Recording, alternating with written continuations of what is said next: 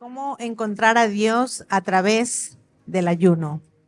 ¿Cómo podemos encontrar al Señor a través del ayuno? Estamos en un tiempo de ayuno, es un tiempo donde em, como iglesia nosotros, como iglesia digo, porque lo hacemos a nivel de, toda, la, de toda la CCI, entonces quiere decir que nos unimos, hacemos un, un ayuno eh, grupal, por decirlo así, porque también hay ayuno personal, ¿sí? Los ayunos también lo podemos hacer individualmente.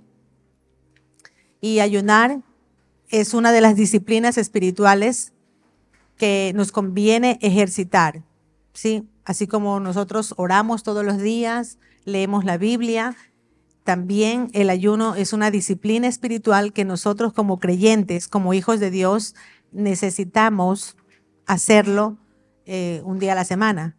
Yo digo a, las personas, siempre les, les, sugiero, a los discípulos, a las personas que están muy, muy cerca también nuestra, siempre les recomiendo hacer el ayuno, tomar un día a la semana y, y entregárselo al Señor porque es importante que nosotros nos humillemos, nosotros nos conectemos con Dios, porque eso nos va a ayudar a nosotros, nos da la oportunidad de negar algo para nuestro cuerpo, eh, escogemos voluntariamente hacerlo y eso lo que nos produce a nosotros es una relación más cerca con Dios.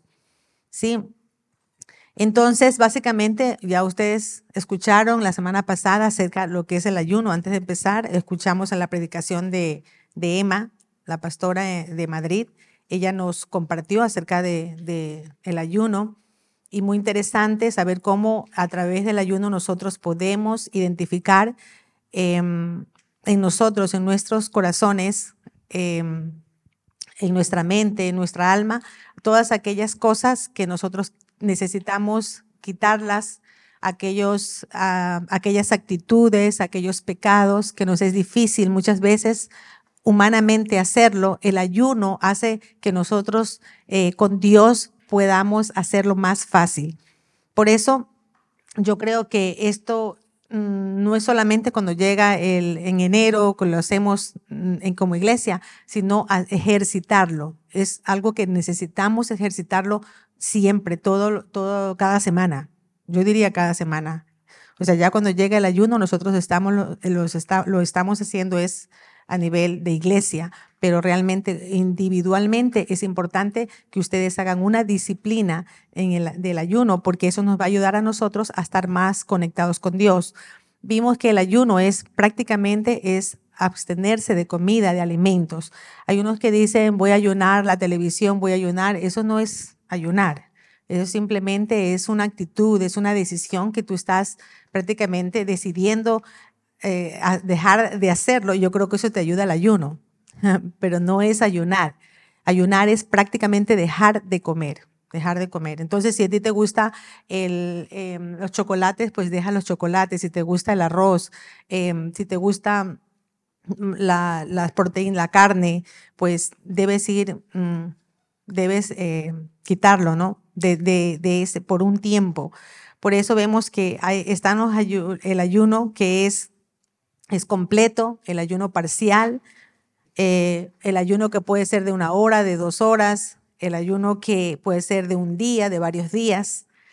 Y todo es como tú lo, relaciones con Dios. Es muy importante porque en la Biblia nosotros hemos visto, yo creo que todos nosotros aquí sabemos, los que conocemos, los que conocen Biblia, saben las escrituras, las historias que acontecieron en, la, eh, em, que acontecieron en, el Antiguo Testamento, em, como personas como nosotros, con todos los defectos, con todos sus pecados, ellos obligando a su alma, decidieron ayunar.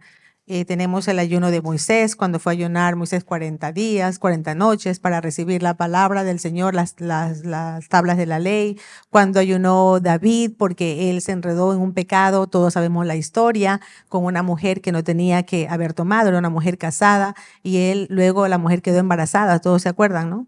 Y luego él ayunó porque el hijo iba a morir, entonces yo dijo voy a ayunar para que Dios le permita vivir y ya cuando le había dado la palabra a través del profeta murió, en fin, todos sabemos la historia.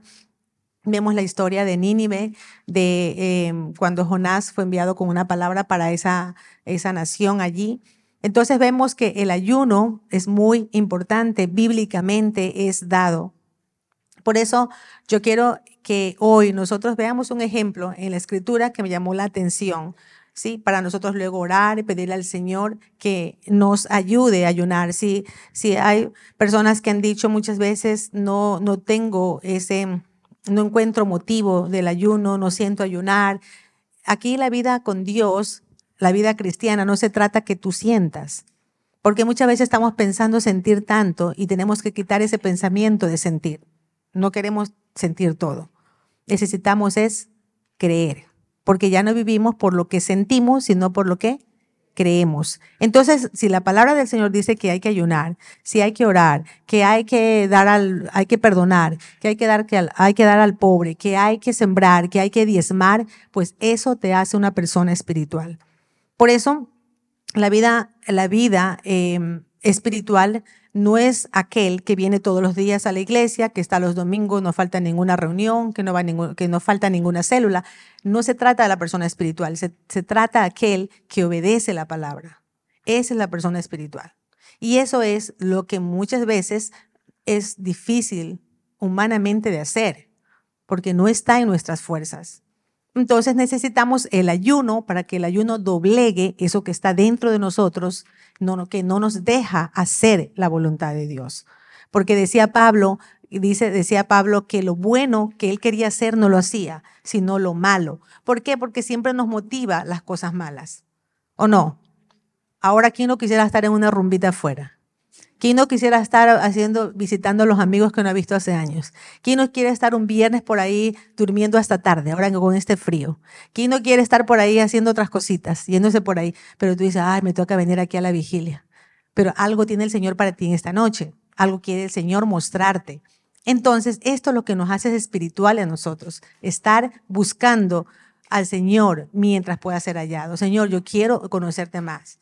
Por ahí alguien decía, eh, es difícil uh, un poco orar, he perdido un poco la, pasión. Y yo decía, a veces es, es normal dentro del, del, proceso con Dios porque no vivimos en una espiritualidad. No todos los días estamos con ganas de orar. No todos los días nos levantamos que, viviendo, eh, danzando todas las mañanas. Yo no creo, pero yo sí creo que sí nos levantamos decidiendo todos los días, ¿o no? Todos los días tenemos que tomar decisiones espirituales y hacer lo que nos toca hacer. Lo que nos toca hacer, eso nos hace a nosotros ser realmente em, de parte de Dios, yo creo que hijos, hijos espirituales, que es lo que Dios está queriendo a aquellos. Y vemos en la escritura, em, aquí, cómo Dios quiere eh, el ayuno. Dice Mm, que nosotros no debemos escoger el ayuno por motivos egoístas para conseguir algo que nosotros deseamos, sino debemos buscar el ayuno para que Dios nos cambie a nosotros porque a veces queremos, Señor, yo voy a ayunar para que me des este esposo, quiero este marido, voy a ayunar para que me des este trabajo, voy a ayunar para que me des. Más bien tenemos que ayunar para que Dios nos convierta a Él en el corazón y saber cuál es la voluntad de Dios.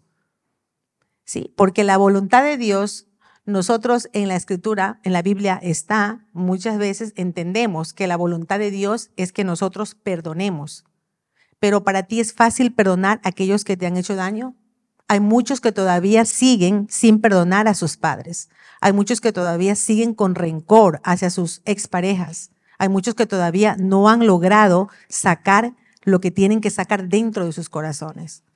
La voluntad de Dios es que tú des, que tú des a Dios lo que es de Dios, el diezmo, y hay muchos que todavía no diezman. Hay muchos que todavía les cuesta dar. La voluntad de Dios es que tú seas libre, pero ahí es donde está el problema. El problema está en el corazón. Pero hay otras cosas que nosotros no sabemos tampoco cuál es la voluntad de Dios. Queremos alguna, queremos ir a estudiar en alguna universidad, pero no sabemos si eso es lo que Dios quiere que hagamos. Queremos irnos a vivir a la China, pero no sabemos si es la voluntad de Dios que yo vaya a la China a vivir. Pero es mi deseo.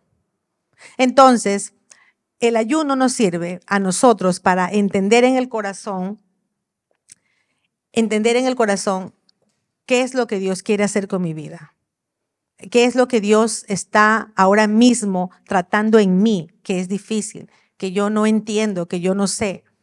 Tratando el orgullo, tratando la rebeldía, tratando la sujeción, porque aún te cuesta sujetarte a las autoridades, porque hay mucho que trabajar en nosotros. Por eso yo digo que el ayuno tiene que ser tiene que ser constante. El ayuno no es solamente ahora que estamos. Gloria a Dios que nos ayuda mucho, porque como iglesia, por ejemplo, la cafetería, aquí uno, algo que nos ayuda, que es que nosotros ya estamos, em, todos vamos a tomar la misma sopa.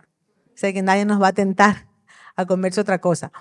Pero por ese lado, pero cada uno hace un ayuno personal también, cada semana. Y dice aquí que en, en Zacarías 7, del 1 al 7, en el cuarto año del gobierno de Darío, rey de Persia, los habitantes de Betel preguntaron a los profetas y a los sacerdotes si debían seguir ayunando los días cinco de cada mes. Ellos estaban interesados, que querían saber qué, qué hacer. Para eso enviaron al templo del Dios Todopoderoso a Sarecer y a Regén Melech y a su gente. Era el día cuatro del mes de Kislev. Entonces Dios me dio un mensaje. Me dijo, Zacarías, diles de mi parte a los sacerdotes y a toda la gente de este país. Este fue el mensaje de Dios. Durante los últimos 70 años, ustedes han estado ayunando todos los meses quinto y séptimo. O sea, quiere decir que Dios conoce cuando tú entras al ayuno. Conoce el día, conoce todo. Pero no lo hacen pensando en mí, dice el Señor. Y cuando dejan de ayunar, comen pensando solo en ustedes. O sea, Dios sabía qué es lo que había en el corazón. Por eso en Isaías 58 pueden leer en el capítulo 58 el ayuno verdadero, el que Dios quiere que nosotros hagamos. Es mirar en el corazón cuál es mi actitud, qué es eh, ¿Por qué, no cambio? ¿Por qué sigo siendo todavía la persona que, que, soy? Todavía sigo gritando, todavía soy una persona que soy conflictiva, todavía o conflictivo, todavía soy una persona que tengo mucho orgullo, eh, soy una persona que todavía entro en problemas, no me sujeto, no acepto cuando me dicen las verdades, todavía trato de, de, justificarme por qué todavía soy así. Señor, ya llevo 5 o 10 años en la iglesia, llevo 20 años y todavía sigo igual.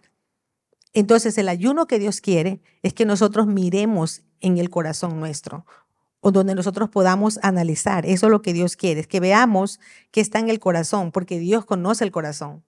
No podemos hacerle a Él em, mentiroso porque Dios no miente. Entonces no podemos decir que estamos bien cuando nosotros no estamos bien.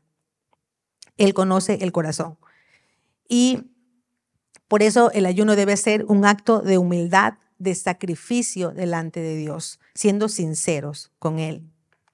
Eso va delante de Él a expresar realmente lo que, lo que Dios quiere em, saber, de, escuchar de nosotros. Y hay un ejemplo del el pueblo de Israel, hay un ejemplo de ayuno del pueblo de Israel. Lo vamos a ver en Nemías, porque ellos, vemos que en este capítulo, aquí ellos decidieron ayunar, ellos decidieron apartar un tiempo para el Señor. Ellos dijeron, queremos ayunar, queremos apartar, hemos, hemos sido cautivos todos estos 70 años y ellos dijeron, queremos realmente confesar nuestros pecados. El, el, ayuno de ellos tuvo un propósito. Por eso es importante que el ayuno no sea porque el pastor dijo que ayunemos. Es verdad que sirve porque tú te estás sujetando a la visión la de la iglesia, pero yo creo que el propósito del ayuno, o sea, aparte que me sujeto a la visión, también mi ayuno tiene que tener un propósito. ¿Por qué estoy ayunando? ¿Por qué lo voy a hacer? Y aquí vemos en este, en este pasaje de la escritura que ellos tomaron el ayuno para, ellos dice que ellos querían ayunar para que reconocer confesar los pecados, examinar a la luz de la palabra todas las cosas que ellos habían vivido o habían traído de sus antepasados. Y por eso nosotros, cuando tú dices, yo ya llevo 20 años en el Evangelio, llevo 10 años, pero no dejo el orgullo, no dejo este pecado, aún me cuesta tal cosa, quiere decir que hay algo que tú estás luchando en tu corazón y que necesitas, necesitas a Dios. Por eso tenemos que humillarnos delante de Dios, delante, arrepentirse delante, Señor, eh, yo necesito arrepentirme por este pecado, porque eso está haciendo daño a mi familia, está afectando a mis hijos, está afectando a mi iglesia, está afectando mis relaciones, porque eso tiene que dolernos a nosotros y tiene, y tiene que dolerte a ti, porque cuando tú actúas mal, duele el corazón de Dios. Entonces a Dios le duele que tú sigas en lo mismo y en lo mismo. Entonces uno tiene que encontrar un arrepentimiento que sea genuino, porque a veces simplemente hay es un dolor, pero que no es arrepentimiento, sino es que es una frustración o simplemente es un remordimiento, que es diferente al arrepentimiento.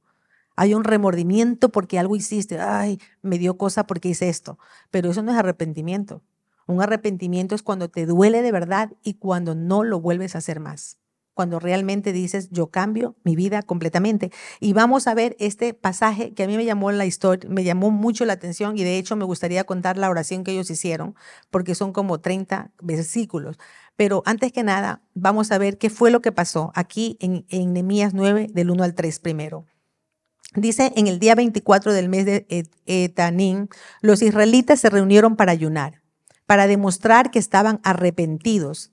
O sea, el ayuno nos hace demostrar que estamos arrepentidos. Se pusieron ropas ásperas y se echaron tierra sobre la cabeza. Después de apartarse de todos los extranjeros, se pusieron de pie, confesaron sus pecados y reconocieron la maldad de sus antepasados. ¿Qué reconocieron ellos? La maldad de sus antepasados. Nosotros tenemos que reconocer de dónde venimos, quiénes somos nosotros. Es que ahora somos lindos porque Dios nos ha hecho lindos en Él. Nos ha transformado, nos ha vestido con ropas blancas, nos ha hecho parecer guapos. Pero antes, ¿cómo éramos? Antes nadie nos miraba bien. Antes todo mundo nos ponía, nos miraba mal. Pero Dice aquí que ellos miraron de dónde venían, se pusieron de pie, confesaron sus pecados, reconocieron la maldad de sus antepasados. Durante tres horas permanecieron en ese mismo lugar mientras se les leía el libro de la ley de Dios, mientras leían la Biblia. Las tres horas siguientes las dedicaron a confesar sus pecados y adorar a Dios. O sea, realmente había un, un, deseo en el corazón de ellos querer ser libres, de ellos querer ser sanos. Ellos tenían que confesar sus pecados, de dónde, de dónde venían, lo que traían. Em, por eso cuando uno dice, yo estoy luchando aún porque tengo en mi corazón eh, mucho orgullo, tú tienes que ver tú, de dónde tú vienes, incluso hasta del país de uno, que uno trae. Nosotros cuando hemos hablado con, por ejemplo, con los pastores, hemos tenido reunión de pastores, y yo escucho cuando los pastores, por en el caso de Emma, de Enrique, cuando ellos hablan y, ellos tienen muchos años más en el Evangelio, de experiencia, de conocimiento, y ellos dicen, nosotros conocemos las culturas, muchas veces el espíritu que, que en cada nación les, em, como que, ¿Mm? como que los domina, ¿sí? Entonces, ¿cuál es el espíritu que está en España? ¿Cuál es el espíritu en Colombia, en, Ecuador? ¿Cuál es el espíritu de cada país? El, espíritu de aquí, la frialdad. El espíritu de aquí, como que nada te importa cada uno con lo suyo. El game importismo. El espíritu de locura, dice en España. El espíritu de orgullo, Colombia. ¿Mm? las maldiciones. O sea, uno tiene que ver todo, de uno trae los países, pero también las cosas, las culturas, pero también nuestras familias, de dónde venimos, si son divididas, las familias que se dividían, lo que David contaba, las maldiciones que predicaba la semana pasada o semanas anteriores, y todo eso son las maldiciones, todo eso es lo que nosotros necesitamos confesar delante de Dios. Necesitamos decir a través del ayuno, Señor, yo te pido que hoy quites de mí esto. No es que miremos al vecino, porque estamos viendo es a la esposa que cambie. Es que la esposa no cambia, el marido no cambia, mi hija no cambia, mi madre no cambia, mi padre no cambia. No, no nos enfoquemos en ellos, enfoquémonos en nosotros. que tengo yo en, a través de este ayuno? Yo cambiar. Señor, si a lo mejor yo necesito ser generosa porque no soy generosa, me cuesta dar, pues empieza a través del ayuno, ejercita el dar, porque a lo mejor vienes de una familia que, que, que robaban, que mataban, que hacían tráfico de drogas. ¿Sí me explico, no? Entonces nosotros necesitamos es cambiar eso, convertir eso diferente. Y esto es lo que quiero que nosotros le, eh, por favor, ahora miremos el, no estaba eh, en, ponerlo, pero, pero yo sí quiero que lo vean ustedes, eh, la oración que ellos hacen en el versículo 6 en adelante de, de Nehemías, Nehemías 9, en el 6, dice que luego el pueblo oró así. Cuando ellos decidieron, tomaron la decisión, ellos se pusieron y dijeron, queremos orar, queremos clamar a Dios, no queremos ser los mismos. Yo quiero, ellos decían, yo sé que hemos venido de esta, eh, de esta maldición, hemos venido porque hemos olvidado a Dios, eh, lo hemos dejado a un lado. Eso es lo que ellos estaban diciendo, pero queremos arrepentirnos, pedirle perdón a Dios. Y dice, luego el pueblo oró así, tú eres el, el, único Dios verdadero, tú hiciste el cielo y las estrellas y lo que está más allá del cielo, hiciste la tierra, los mares y todo lo que hay en ellos. Tú das vida a todo lo que existe y las estrellas del cielo te adoran. Dios nuestro, tú elegiste a Abraham. Y es bueno que ustedes lo pongan cada uno en su propia condición. ¿Sí? Como es un modelo que tú harías, un modelo de oración que tú le harías al Señor. Dios nuestro, tú elegiste a Abraham, lo sacaste de Ur, ciudad de los caldeos, le cambiaste el nombre y lo llamaste Abraham. Podías confiar en él. Y por eso le prometiste hacer de, de sus descendientes los dueños de un gran territorio. Ese territorio lo ocupaban los cananeos y los hititas, los amorreos, los fereceos, los jebuseos, los jergueseos y tú cumpliste la promesa, en ti se puede confiar. Nuestros antepasados sufrieron mucho en Egipto, pero tú te fijaste en ellos y escuchaste sus quejas a orilla del mar de los juncos. Enviaste terribles castigos al rey de Egipto y a sus ayudantes y a todo su pueblo, porque trataron con crueldad a nuestros antepasados. Así te ganaste la fama que hasta ahora tienes. Ante nuestros antepasados dividiste el mar en dos para que cruzaran por tierra seca, pero a los egipcios los hundiste en el agua, los hiciste caer como piedras hasta el fondo del mar. De día guiaste a tu pueblo con una columna de nube, de noche lo dirigiste con una columna de fuego.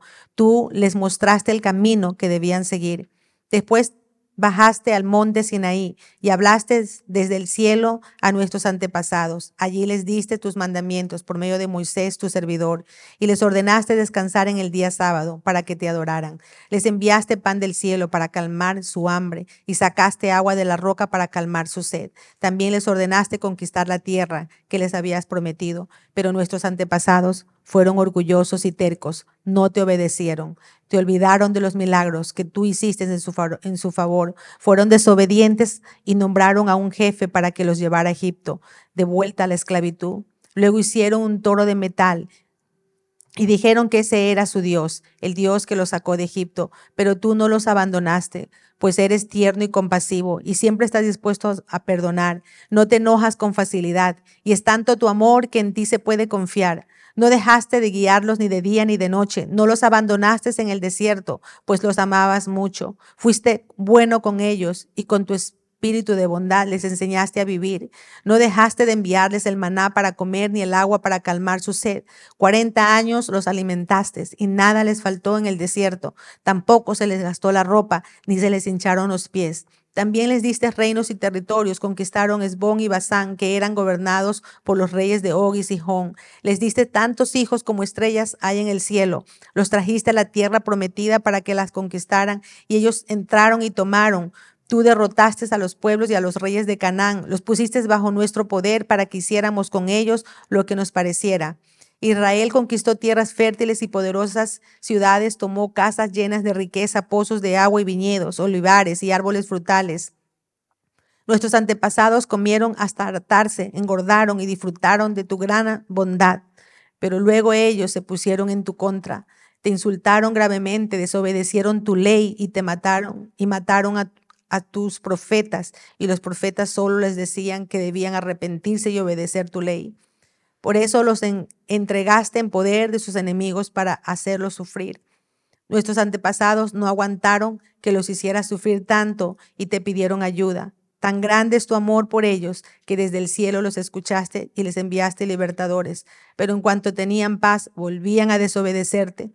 Entonces una vez más caían en poder de sus enemigos, pero volvían a pedirte ayuda y tú desde el cielo los escuchabas. Tan grande era tu amor por ellos que una y otra vez los liberabas. Les ordenaste obedecer tu ley, la cual da vida a los que la obedecen, pero ellos fueron rebeldes y orgullosos y no la obedecieron. Durante muchos años les tuviste paciencia, tu espíritu y tus profetas les advirtieron del castigo, pero ellos no quisieron escuchar. Así que los dejaste caer en manos de sus enemigos. Sin embargo, los amabas tanto que no los destruiste ni los abandonaste. Eres un Dios tierno y compasivo. Dios nuestro, qué, qué poderoso eres. Todos tiemblan ante ti. Eres un Dios fiel que siempre cumple sus promesas y nunca dejas de amarnos. Mira cuánto han sufrido nuestros reyes y jefes, nuestros sacerdotes y profetas, y también nuestros antepasados. Desde el momento en que caímos bajo el poder de los reyes de Asiria hasta el día de hoy, tu pueblo no ha dejado de sufrir, pero el castigo ha sido justo, pues tú fuiste fiel y nosotros pecamos contra ti. Nuestros reyes y jefes, nuestros sacerdotes y antepasados no obedecieron tu ley, ni hicieron caso de tus advertencias. Tenían un reino y riqueza y el territorio fértil que les diste, pero ni aún así te adoraron ni dejaron su maldad. Dios mío, mira cómo estamos. Ahora somos esclavos en el país que les diste a nuestros antepasados para que lo disfrutaran.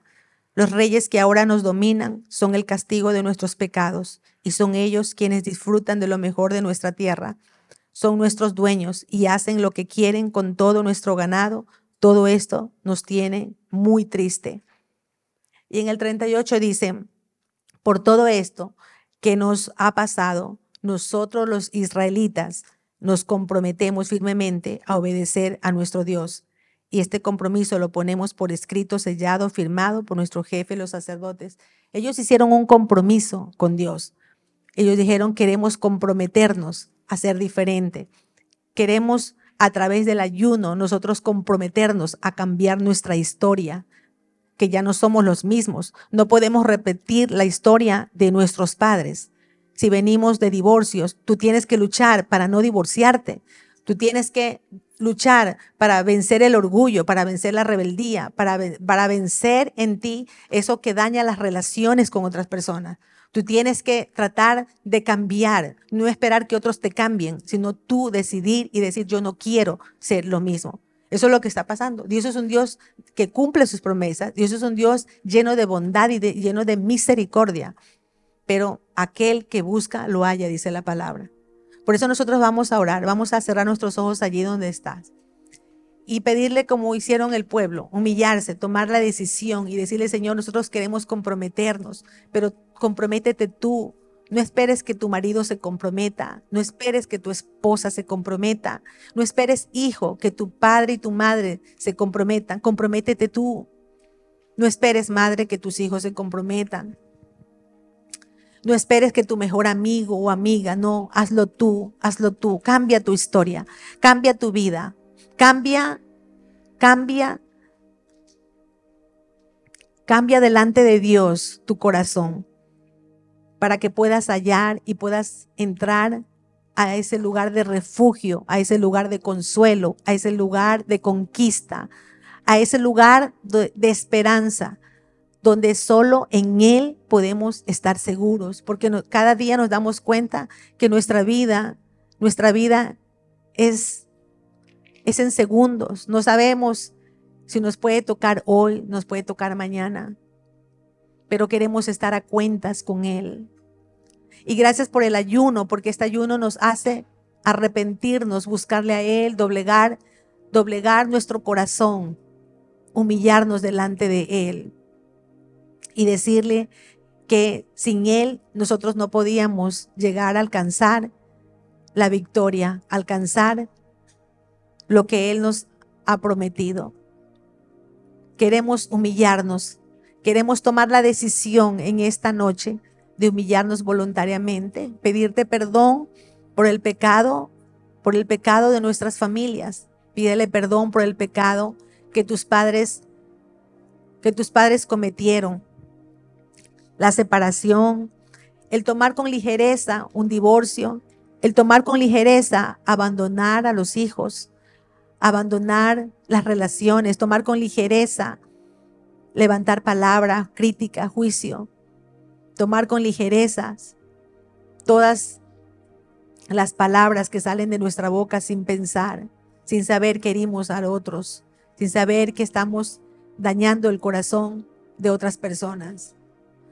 Perdónanos, Señor, porque eso es lo que vimos, eso es lo que trajimos o traemos de nuestros ancestros, de nuestros antepasados, por nuestras culturas, por la forma que somos, por la forma que llevamos, porque pensamos que tenemos que ser igual, pero ahora tú abres nuestros ojos espirituales y nos haces ver que no somos igual, que ya nosotros somos un pueblo santo, escogido de Dios, un pueblo adquirido por Dios para llevar las buenas nuevas, un pueblo en el que hoy, mi Dios, cuentas con nosotros para que seamos tus manos, para que seamos tus pies, para que hoy, Espíritu Santo de Dios, tu nombre sea enaltecido.